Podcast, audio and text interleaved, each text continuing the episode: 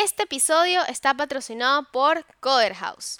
Estudia para convertirte en un diseñador UX con clases 100% online, presenciales, con profesores expertos. Usa el código UXBS y obtén un 70% de descuento en el curso que más te guste, entrando en coderhouse.com. Ahora, disfruta de este episodio. Oh, f you.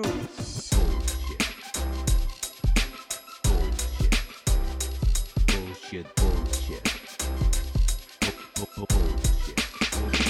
Bullshit. Bullshit. Bu- bu- Bullshit. Bullshit. Ready. Bienvenido al podcast. Este, aquí a la gente que me está escuchando, estoy charlando de forma remota con Federico Froscampelo.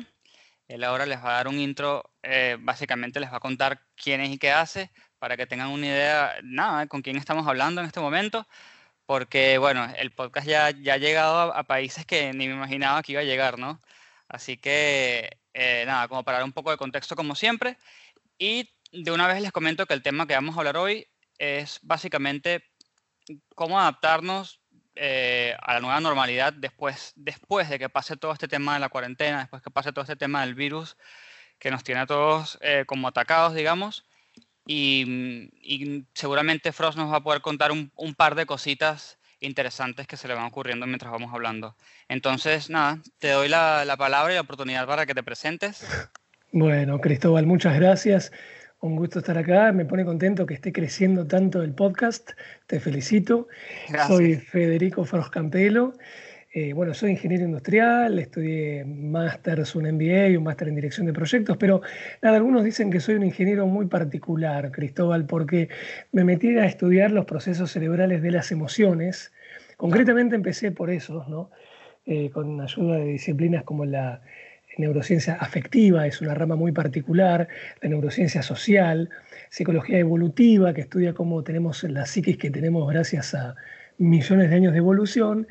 Y bueno, nada, con eso me puse a escribir papers y, y libros. Eh, uno de mis libros, que es Mapas Emocionales, fue declarado de interés científico. Y como obviamente vengo de un palo ingenieril y con mucha visión de inteligencia de mercado, de negocios y demás, eh, lo que hice fue hacer converger estos asuntos a la larga. Por eso, fundando mi, mi consultora, que es Sentience, lo que hago es justamente análisis de experiencia de consumidor, entiendo de branding, de, de todo lo que tiene que ver con Customer Journey, innovación, estrategias de cambio organizacional, transformación, y hacemos todo eso en la consultora. ¿no? Con lo cual, como verás, es como, como un polirrubro, como se dice en Argentina graciosamente, ¿no? Sí. O sea, hago muchos rubros. No, pero claro, hace muchos rubros, pero todos se, se linkean, se, se mezclan entre sí, digamos. Absolutamente. sí. Bueno, nada, eh, para la gente que nos escucha, eh, Fede y yo venimos hablando de hace ya como, como cuatro meses más o menos, Claro. porque desde que comenzó el proyecto, no me acuerdo quién, pero me dijo, tienes que hablar con Fede, tienes que hablar con Fede, tienes que grabar un, un episodio con él. Y yo, pero ¿por qué? ¿Qué pasa? En este momento no te conocía todavía, eh, porque Claro. bueno, al no ser de acá todavía hay personas que no tengo ni idea quiénes son. Eh, y en cuanto te busqué fue como que, claro, no, no, obviamente súper interesante el Bueno, perfil que tienes. Y, y- eso. sí, sí, sí, no, y dije, está todo bien, entrevistar eh, UXer, entrevistar este, UIs, he entrevistado, este, no sé, líderes de área, todo bien, pero también está buenísimo de vez en cuando abrir un poco, ¿no? Qué bueno, qué bueno. Bueno, gracias por eso. Y, y no sé quién será que te dijo, tenés que entrevistarme, tenés que entrevistarme, pero Ah, sí, no mandale un abrazo grande cuando lo recuerdes, porque Sí, sí. promociona los puentes que uno tiene que trazar. Yo soy un convencido de que las disciplinas crecen cuando uno eh, justamente mete las narices en aquello que no es de uno inicialmente, ¿no? que no es su alma mater. Entonces vos podés trazar puentes y enriquecer todo de esa manera. Totalmente. Y ese fue más o menos la, la- lo que me comentó esa persona. Me dijo que los, la gente de UX y, y de- del rubro de diseño tiene que expandirse a los lados, ¿no? Para que, para que podamos crecer, crecer y ser más integrales como profesionales. Así Excelente. que por eso ciento de acuerdo. está súper invitado acá. Y bueno, para ya en- entrar en el tema, obviamente la gente que escuchó con el intro que, que nos dio Fede, eh, creo que es una persona bastante apta para hablar de la temática que traemos hoy aquí al, al episodio, ¿no? Este, hoy, al día de hoy, para que tengan una idea de, de, las personas que están escuchando, hoy es 11 de mayo, para que tengan una idea del momento que escuchen esto. Y yo, cuando hablo con Fede antes de grabar, le digo, ¿por qué no grabamos un episodio pensando en qué podría ocurrir eh, cuando termine todo esto? No en cuanto a normativas y cosas legales, porque eso no lo vamos a poder saber, sino qué es lo que va a pasar mentalmente con personas como nosotros. Por ejemplo, yo ahora llevo, creo que son 50 días de cuarentena o sea, ya es un montón. Claro. Y cuando todo esto se libere o se flexibilice, cualquier versión de lo que sea, eh, seguramente va a haber algún tipo de impacto en, en muchas cosas. No, no, sé cómo quieras comenzar todo este megatema. Mira, a mí lo que me gustaría es eh, elegir eh, el elogio para el sector que te convoca a vos, porque vos al estar en el rubro digital y online, desarrollando justamente experiencia de usuario, interfaces y demás, por suerte, estás en cuarentena, estás confinado, pero estás activo laboralmente. Y si bien, por ejemplo, independientemente de cuál sea la, eh, la, eh, las personas que nos escuchan, ¿no? cuál sea la empresa para la que trabaja, o el startup, o el emprendimiento personal, el rubro permite que uno se mantenga activo. Incluso si no tenés clientes, podés trabajar en pos de tenerlos, estando en sí. este rubro. Hay otros rubros que han tenido un daño descomunal, por ejemplo, la hotelería, los eventos presenciales, lo que es el turismo internacional, eh, lo que es el, eh, las tiendas físicas, obviamente hay más, más de ropa, precisamente las oficinas, los coworks, las aerolíneas y lo que es el consumo ostensible, es decir, consumir para mostrarle a otros. También está relacionado claro. con el marketing de lujo. Entonces, creo que lo que mencioné recién son las industrias más lastimadas. Por suerte, vos pertenecés a una industria más eh, eh, flexible, resiliente, ¿no?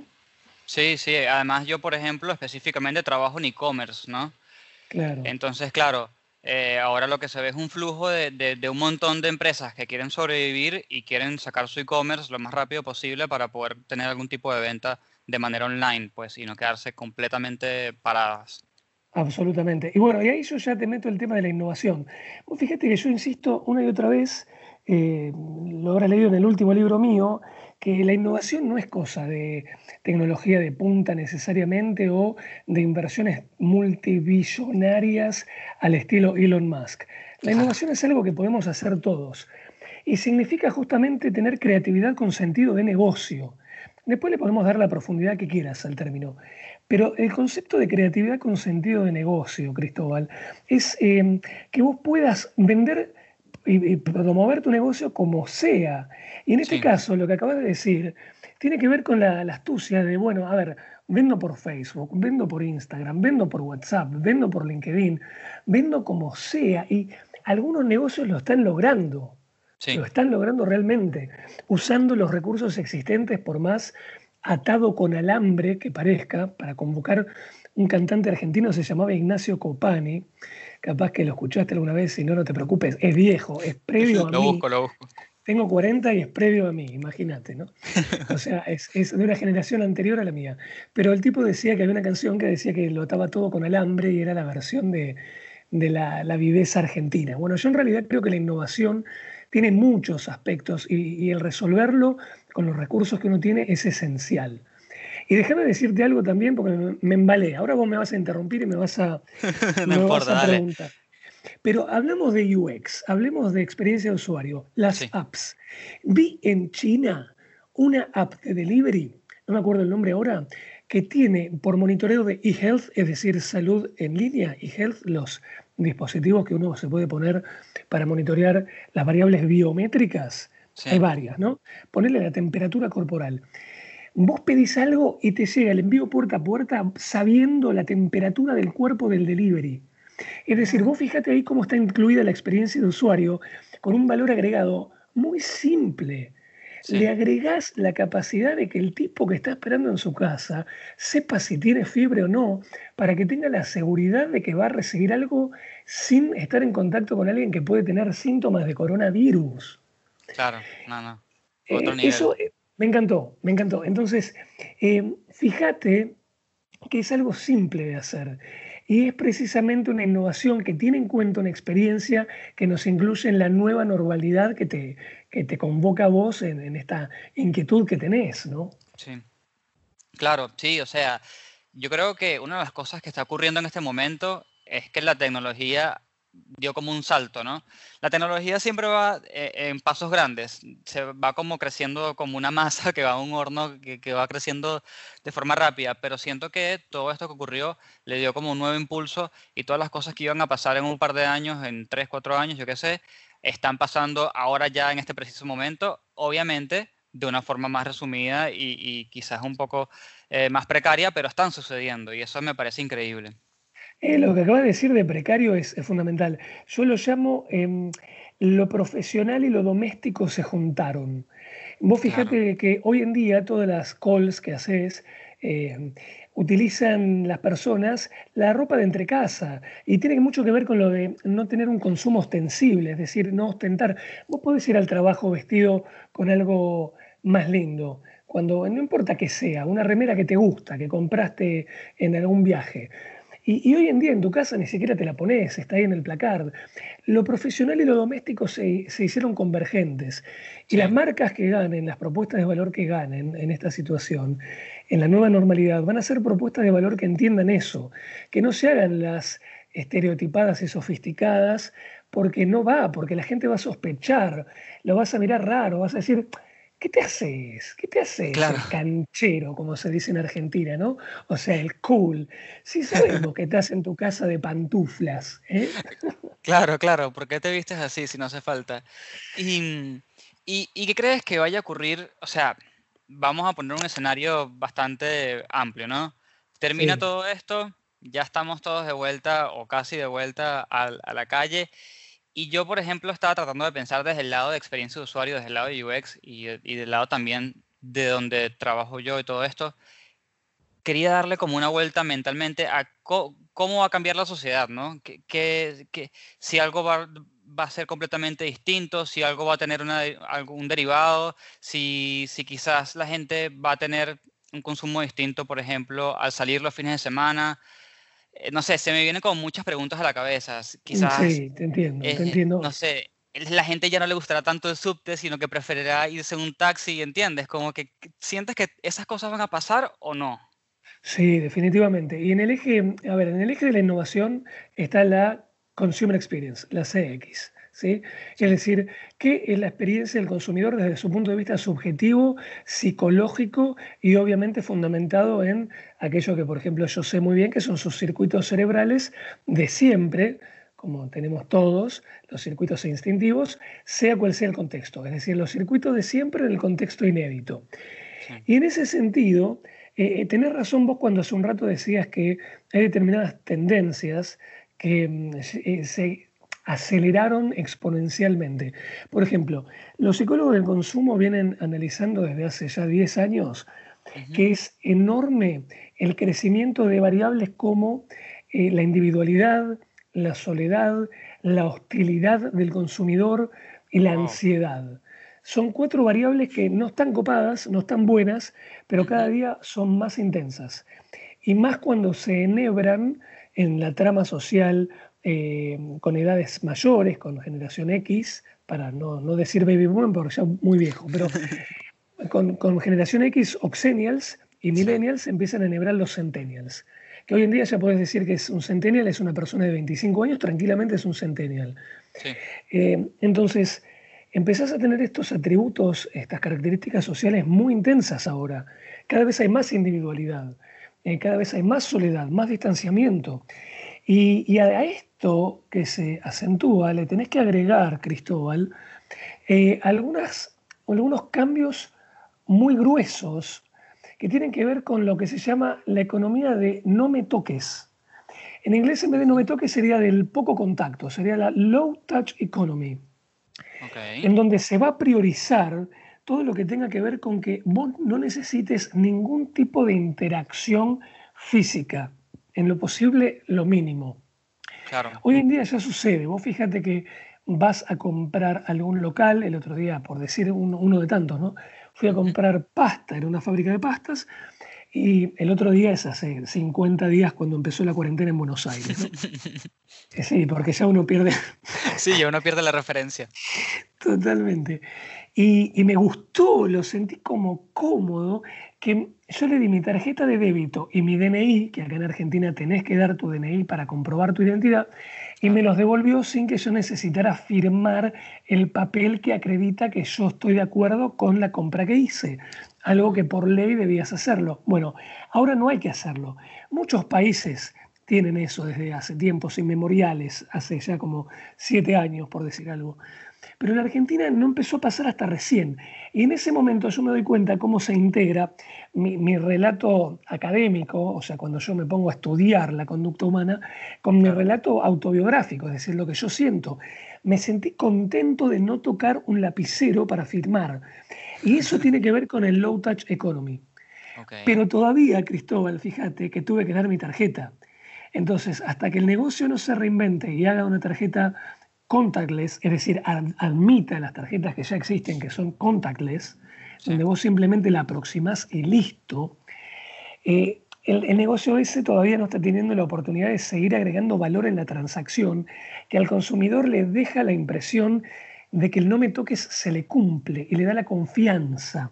¿m? Claro, porque ahora el, el no me toques y, el, y el, la distancia se convierte en una propuesta de valor, básicamente. Absolutamente. Que se juntan con otras propuestas de valor que no te digo que están buenas, pero son inevitables. Como por ejemplo un marcado, una marcada preferencia por lo que se llama etnocentrismo. El etnocentrismo, en la jerga de la conducta del consumidor, es cuando vos como consumidor preferís lo local y no lo extranjero. ¿Por qué te volcás a lo nacional ahora? Por varias razones. Hay unas razones psicopolíticas. Vos sabés que si le das de comer al local del barrio y a la pyme argentina, promovés que la industria nacional o el comercio local no quiebre. Entonces Claro. estás contribuyendo cooperativamente en esta nueva situación.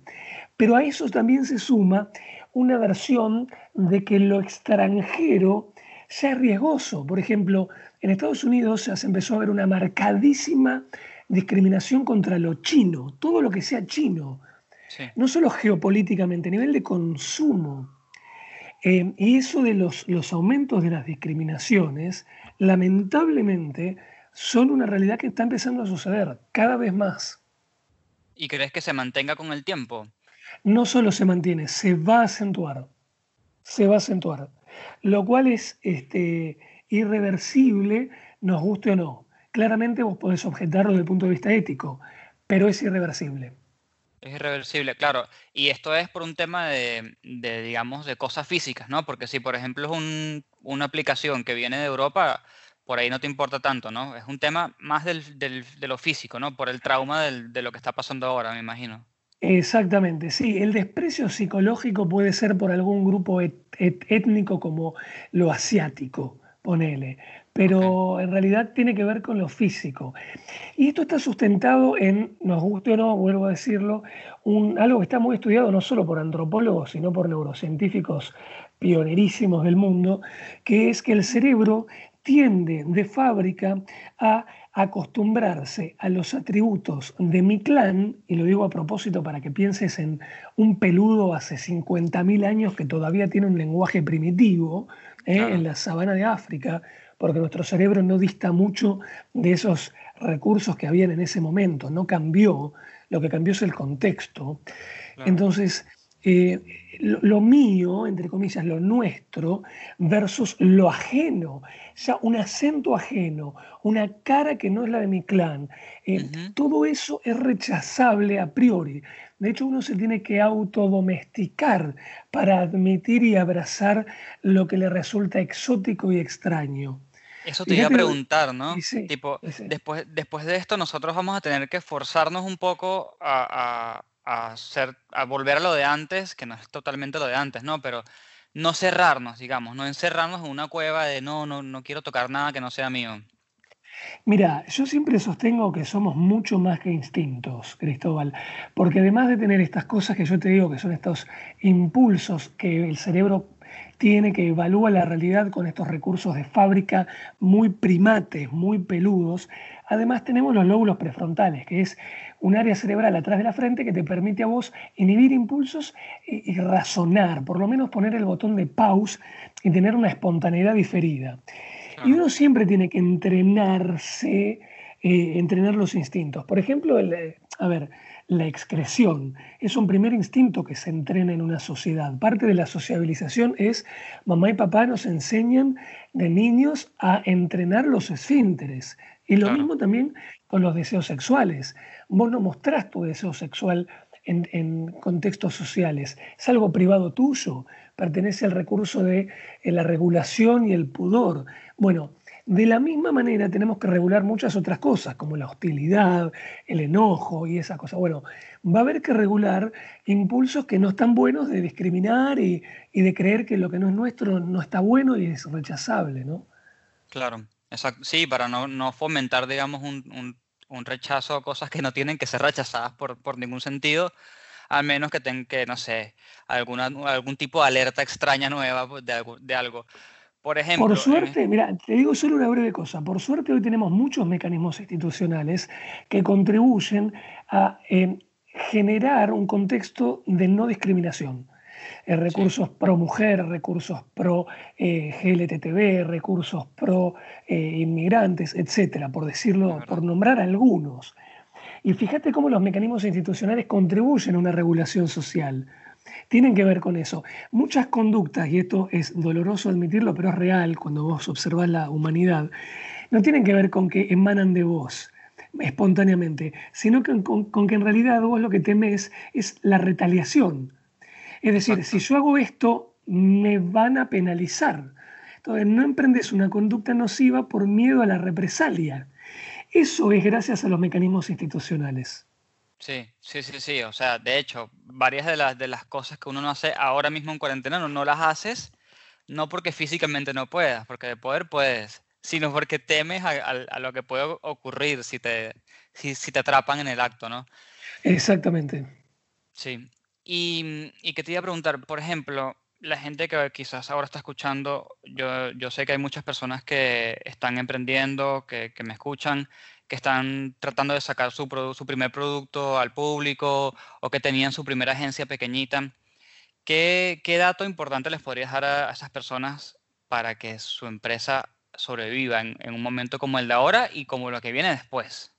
Bueno, mira, lo fundamental es que para poder innovar, eh, a ver, se tienen que reinventar, porque si hoy no te reinventaste, comen los cocodrilos, igual que te comieron siempre. Lo que pasa es que esta situación inédita, como vos mismo advertiste, agilizó muchas tendencias y generó otros cambios gigantes. Y para reinventarte, mucha gente me dice en estos trabajos de consultoría, no, mira, lo que pasa es que yo no soy creativo, entonces lo que vos me pedís que es creatividad con sentido de negocio no lo puedo hacer. Yo les respondo, y se los demuestro cuando empiezo a trabajar con ellos, que en realidad vos crees que no sos creativo, porque no seguís un método para ser creativo. Para ser creativo tenés que seguir un método. Sí, Entonces yo te voy a decir ahora dos cosas que funcionan seguro, para que vos dentro de un método para innovar puedas obtener resultados que ni vos mismo esperabas obtener. Y eso es lo que tiene que hacer esta persona, sea cual sea, con un emprendimiento, una startup, un- lo que sea, que quiere hacer algo útil. Uno de ellos, uno de los pasos, te podría contar varios, pero voy a ser expeditivo. Uno de los pasos es eh, romper atributos. Es decir, cuando vos mapeas los atributos de lo que vos concebiste o de lo que existe en el mercado y los tenés que mapear muy bien, tenés muchas herramientas visuales de visual thinking para hacerlo, mapas de concepto, diagramas, no importa ahora, pero los podés mapear muy bien.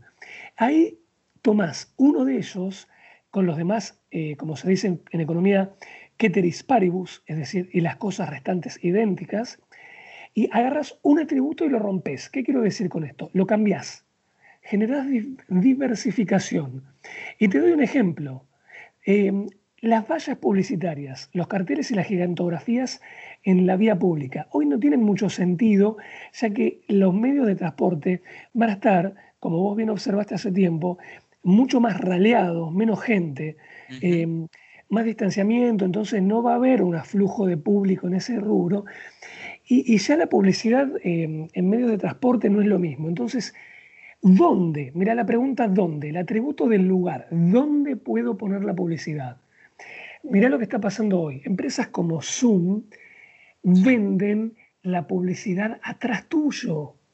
Es decir, vos podés admitir que una empresa como Hulu de Disney, cosa que ya está pasando, haga una publicidad con una mm, imagen de alguna serie que quieren que la gente vea en cuarentena o en confinamiento o online, porque el entretenimiento online es una de las cosas que más va a crecer en esta nueva normalidad, y vos tenés una publicidad en el background de una llamada em, que antes podía simplemente mostrar el fondo de tu casa. Claro. Fíjate qué astucia esa, romper un atributo, el dónde pongo la publicidad. Y otra de las cosas que pertenecen a un método de innovación, que es el que, bueno, yo lo llamo, el que inventé yo se llama innovación cognitiva. E incluye el tema de romper atributos. Otro es hacer analogías, Cristóbal. Es otro paso de esta innovación cognitiva, que vendría a ser así. Cuando vos querés ir hacia adelante y querés innovar, mucha gente comete el error de mirar hacia adelante.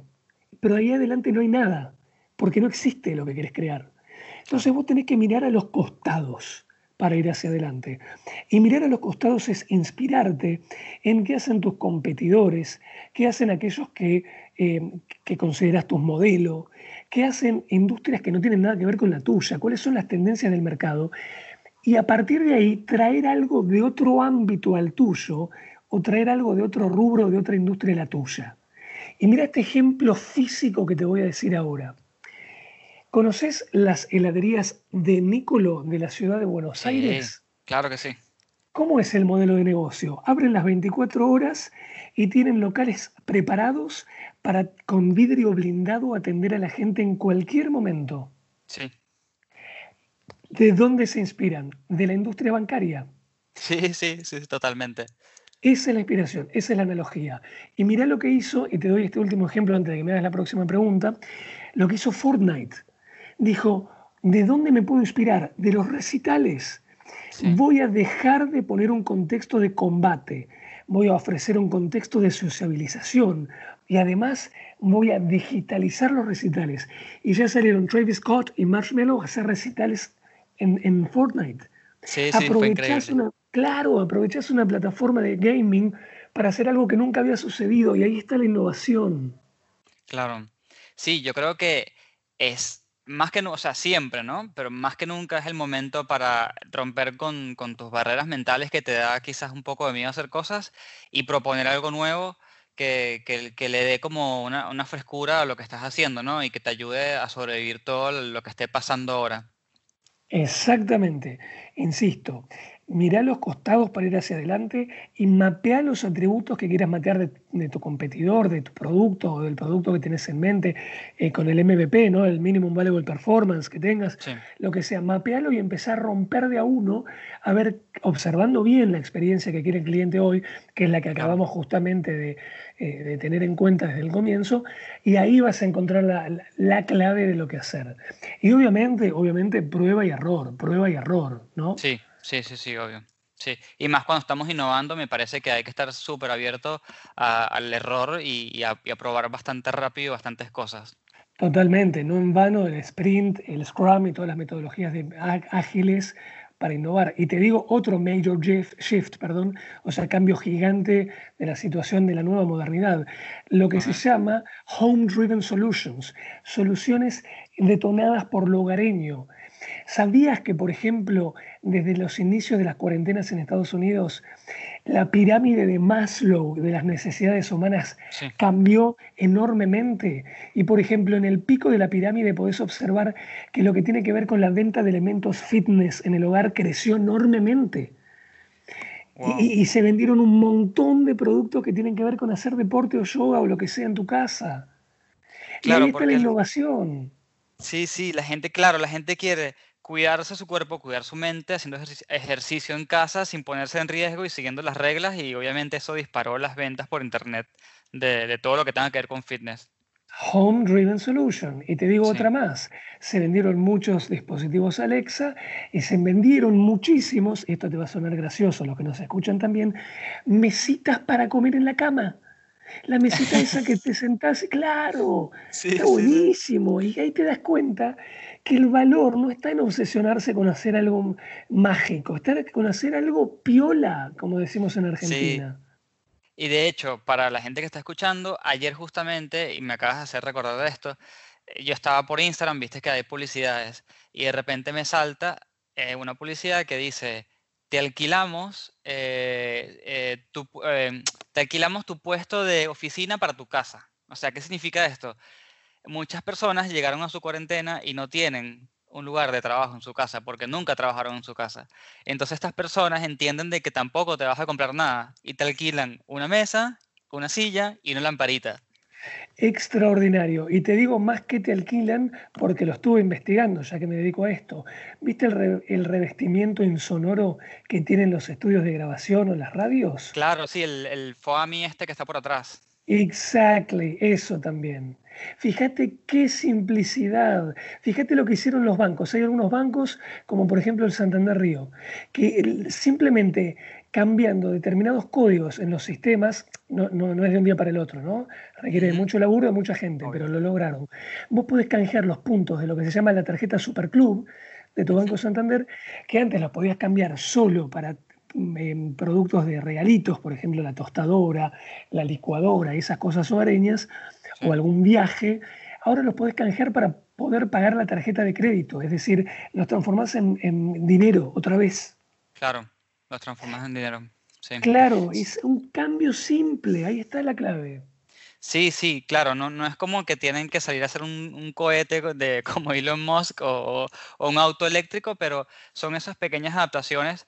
Por ejemplo, la, la persona que, que alquila escritorios y todo esto, quizás tenía una tienda, no, no sabemos, ¿no? Una tienda y se quedó con un montón de escritorios y sillas y dijo, ¿y ahora qué hago? Y, o, o no sé, o su oficina se quedó vacía y dijo, bueno, listo, alquilo todo esto, ¿entiendes? Se adaptó a la situación. Totalmente, totalmente de acuerdo. Eh, fíjate vos que mm, eh, también, mira, hablaste de oficinas, hablaste de espacios y me haces acordar Sí, de, de lo que yo te dije, el lujo se tiene que redefinir. Por por ejemplo, el propio Macron en principios de marzo, cuando empezaban los escándalos de las cuarentenas globales, dijo, eh, recuperemos el sentido de lo esencial. El presidente de Francia. Lo, lo- lo cito porque es muy ex- explícito. Y es lo que tenemos todos en mente. Hoy en día, ¿qué lujo ni lujo? ¿Eh? ¿Cómo que no te vas a ir a Bora Bora? Por más que te- tengas el dinero en el banco, no te podés ir a Bora Bora de turismo.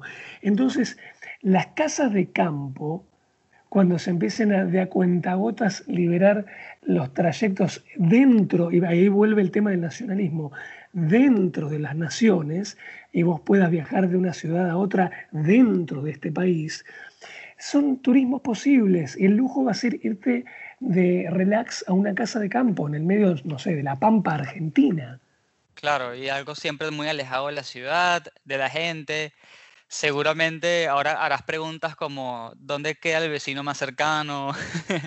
Todo ese tipo de cosas. Claro, ahí va, exactamente. Y cómo, por ejemplo, en la industria cuando se reabra, y me ins- insisto en hablar de ejemplos tangibles porque yo sé que por sesgo o desviación profesional, ustedes lo que están en el UX eh, piensan todo digital, pero es Sí, fundamental inspirarse, como yo te digo, mirando los costados. Eh, por ejemplo, los albergues transitorios, como se dice en Argentina, es decir, los moteles donde la gente va a tener relaciones sexuales, que es una industria, es una industria sí. absolutamente legítima. ¿Cómo va a garantizar la higiene? Con la paranoia y la hipervigilancia que hay hoy. Entonces también se tiene que reinventar. ¿Cómo van a hacer? Sí, sí. Sí, es complicado. Yo, yo me he puesto a pensar, no solamente por mi trabajo y por mi profesión, sino porque me da mucha curiosidad, ¿no? ¿Qué, cómo, o sea, hay tantas cosas que va a tener que repensarse, hay tantas cosas que van a tener que, pasar por periodos de adaptación y periodos de pruebas y, no sé si exámenes o yo qué sé. Y, y bueno, otras cosas que también me imagino es que no solamente vamos a estar buscando ya todo esto que hablamos, que es la distancia y, todo esto, sino que seguro también va a ser, va a ser como una curva, ¿no? Una curva muy alta de gente que recién sale de la cuarentena primero y va a estar muy, muy atenta a no tocar a nadie y después esa, esa fiebre, digamos, va a bajar un toque, me imagino. Eh, sí, exactamente. La fiebre, el no tocar a nadie, va a empezar a bajar, pero van a quedar estas cosas como eh, cuando el río baja y queda la mancha de humedad en las paredes que fueron inundadas. Es decir, quedan estos vestigios de eh, etnocentrismo, hipervigilancia y rechazo a lo que es extraño y, y todas las desconfianzas y procedimientos de cuidado higiénico de que, que llegaron para quedarse, lo de también vas por la calle y ya la gente tampoco, vos fíjate, eh, salí a la calle a comprar. La gente no se pone la mejor ropa, están todos de gimnasia vestidos. sí, sí, Porque sí. ya como, ¿a quién vas a seducir si estás con un tapaboca? ¿Qué vas a encarar a un hombre, a una mujer y le vas a decir, qué linda que sos? Pero en realidad no te lo digo porque vi tu cara hermosa, porque no la puedo ver, sino por tu Claro, cuerpo. Entonces ya a esta altura, con todas las alarmas que hay sobre la discriminación y el género, eso puede ser ofensivo. ¿De qué manera te vinculás? Ya hay como una, una distancia irreversible en ese sentido, ¿no? Que claro, cada aparte. vez incentiva más la, la- la individualidad. Sí, sí, o sea, es que todo, todo se va a reestructurar, ¿no? Eh, cómo me presento, cómo saludo a alguien nuevo, cómo llego a una reunión de trabajo, qué hago, qué no hago, qué, qué está bien, qué está mal. Son como que va mucho más allá del servicio que ofrezca una tienda, ¿no? Es todo, son nuestras costumbres de toda la vida. Interesante lo que acabas de decir, y como yo estoy agilizado con pensar innovadoramente con los métodos, se me acaba de ocurrir que una posible app que, que se difunda eh, es una app para que vos puedas, cuando sabés que te vas a cruzar con alguien que no conoces, ver un video o algunas otras variables de esa persona antes, sea que vas a entrar en una clase o en un este, local de ropa o lo que sea, porque como el otro está cubierto con un tapaboca o un barbijo y vos también, necesitas tener alguna referencia. Entonces, ¿qué tal si hay videos de presentación por proximidad? ¿Se entiende lo que Totalmente. digo? Sí, sí, se entiende. Y ahí me abres la puerta a un tema que es muy interesante, que estuve preguntando en estos días, que yo le dije a la gente, yo creo que el concepto de privacidad que se venía debatiendo muchísimo en Internet eh, va a cambiar totalmente, porque ahora, ahora la gente va a tener un nuevo concepto en la cabeza donde dice, bueno, si esto está presente, entonces mi, mi privacidad sí la abro un poco más y y me veo dispuesto a dar un montón de datos, todo sea por mi salud. Totalmente, sí, como por ejemplo los que trabajan en los delivery que te dije están dispuestos a dar su temperatura para tener el trabajo de llevarle la comida a la gente.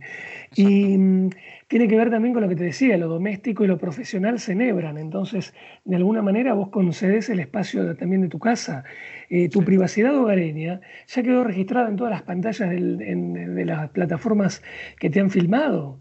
¿Se entiende? Con todos los riesgos que eso significa y también te abre el panorama legal de que muchos conceptos de las, de las leyes y de las regulaciones van a tener que ayornarse, adecuarse, ¿no? Sí, sí, sí, sí. De hecho, yo, por ejemplo, yo recién acabo de firmar contrato, o sea, renové mi contrato del departamento y, a ver, renovar contrato del departamento, todo el mundo sabrá que, o sea, es algo físico, ¿no? Vas a un lugar, firmas un contrato, está el dueño, está el representante, está, o sea, un montón de pasos, ¿no? Y, y la, el, el- el o sea, el procedimiento se adaptó. Eh, ahora la firma es digital, este, ya no hace falta que estén las dos partes presentes, hay una cláusula que dice que ninguno de los dos lados está presente. O sea, digamos que el cambio fue bastante rápido y para mí, por ejemplo, me funcionó súper bien, no tuvo, no tuvo ningún tipo de fricción. Obviamente, yo soy joven y, y claro. entiendo las cosas más rápido. Obviamente, a alguien mayor quizás le va, le va a costar un poco más, ¿no? Pero las innovaciones están y están súper rápidas y están allí. Yo tengo una pregunta, ¿la firma la digitalizaste y la escaneaste? Me refiero, ¿afirmaste en un papel y lo escaneaste y viceversa con quien te alquiló? ¿O utilizaste un certificado digital como Allison Desktop que se instala para tu IP eh, asociado a una máquina y todo? No, este, bueno, para la gente que no vive en Argentina, aquí en Argentina está la AFIP, que es como, no sé si ahí Fede me puede ayudar, ¿qué será? ¿Cómo definimos la? Sí, el AFIP es la Administración Fiscal de Ingresos Públicos que representa el organismo recaudador impositivo federal. Listo, mejor imposible. Entonces la AFIP tiene una aplicación que es de la AFIP, básicamente, donde ahí te abres una cuenta. Al abrirte Bien, una cuenta, eh, haces todo un proceso digital donde ellos te mandan a mover la cabeza lentamente, a parpadear cuando ellos te dicen, eh, a sonreír cuando ellos te dicen y a quitar la sonrisa cuando ellos te dicen, básicamente para entender de que esta persona nos está siguiendo, o sea, está viva, ¿no? De alguna manera. Claro, Te toman la huella, eh, te toman una foto, pasas la foto de tu DNI con el código de barras que está allí. eh, y ya eso te deja un nivel de seguridad que aquí en Argentina se llama nivel 3, donde te permite firmar contratos digitales eh, usando esta aplicación. Entonces, cuando Claramente. Te envían el documento, hay una parte donde eh, dices eh, ingresar mi clave fiscal, ingresas tu usuario y tu clave fiscal, que, que es básicamente como que tu cuenta, y dices, mi- eh, verificas tus datos, ¿no? Aquí dice Cristóbal, da, da, da, da, listo, sí, firmar. Y, y literalmente bueno. un botón que dice firmar, pues no hay ni siquiera algo con un mouse ni nada. Firmar y Bien, listo. bien. En ese caso, eh, la- este organismo fiscal está velando porque la transacción que vos salgas, hagas luego entre partes privadas, incluso con bienes inmuebles como fue el alquiler, eh, tenga un grado de legitimación por un organismo fiscal. Y vos fíjate cómo acá te lleva también a otra de las megatendencias, que es cómo los gobiernos empiezan a enhebrar un mayor proteccionismo económico, es decir, el Estado empieza a tener un rol mucho más pater- paternalista en las Sí. transacciones entre privados. Ya no es bueno que el libre mercado haga lo que quiera. Ahora empiezan a velar mucho más por lo que pasa. No solo desde el momento en que te dicen que la economía se para y vos te quedás en casa y eso lo decidió el Estado, sino en, incluso en las cuentagotas de apertura económica y demás, ¿no? Sí, sí, sí, totalmente. Sí lo he visto y, y- y he visto también, no solamente acá, ¿no? Sí lo he visto en varios países. Cada quien actúa de forma distinta, en cierto grado, mm, como, como sea, con sus modelos económicos y todo esto, pero sí lo he notado bastante. Claro, claro. Bueno, yo entiendo que estamos llegando al final, pero quiero decirte un par de cosas, Cristóbal, antes. Para enhebrarlo eh, en toda esta visión de clientocéntrica, de consumer experience, de la innovación con la metodología, entender las tendencias, la psicología del consumidor, lo que ya vimos, ¿no? No te olvides también de vos, vos como el emprendedor, como la persona que sos, también escucharte a vos como persona.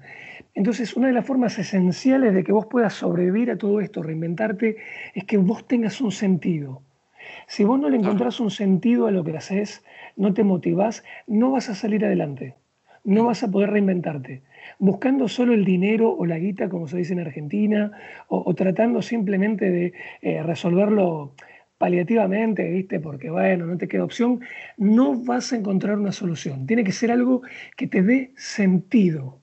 Y eso los demás lo van a percibir, porque van a entender, van a, entre comillas, olerlo, escuchar el timbre de voz, verlo en el diseño que haces, ver lo legítimo de que vos estás creyendo en lo que propones, de que vos le ofreces a una persona una realidad de acompañarla eh, legítimamente como persona, no que estás vos para sacarle dinero nada más porque querés que sea tu cliente.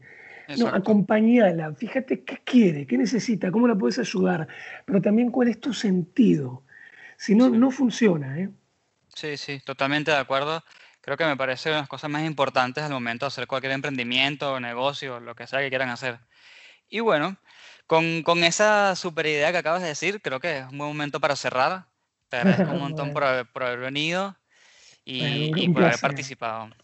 Ahora, placer, no te vayas a ir, em, pero lo que hago es que me despido de la gente que llegó hasta acá, hasta el, hasta el final del episodio. Le agradezco un montón y como siempre, nos vemos en la próxima.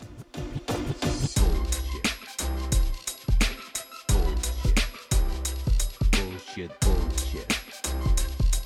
Bu- bu- Bullshit. Bullshit. Bullshit. Bu- bu- Bullshit. Bullshit. One, Bullshit. two, three. Bullshit. The experience has ended. Ended. Este episodio fue patrocinado por Coder House. Usa el código UXBS para obtener un 70% de descuento en sus cursos.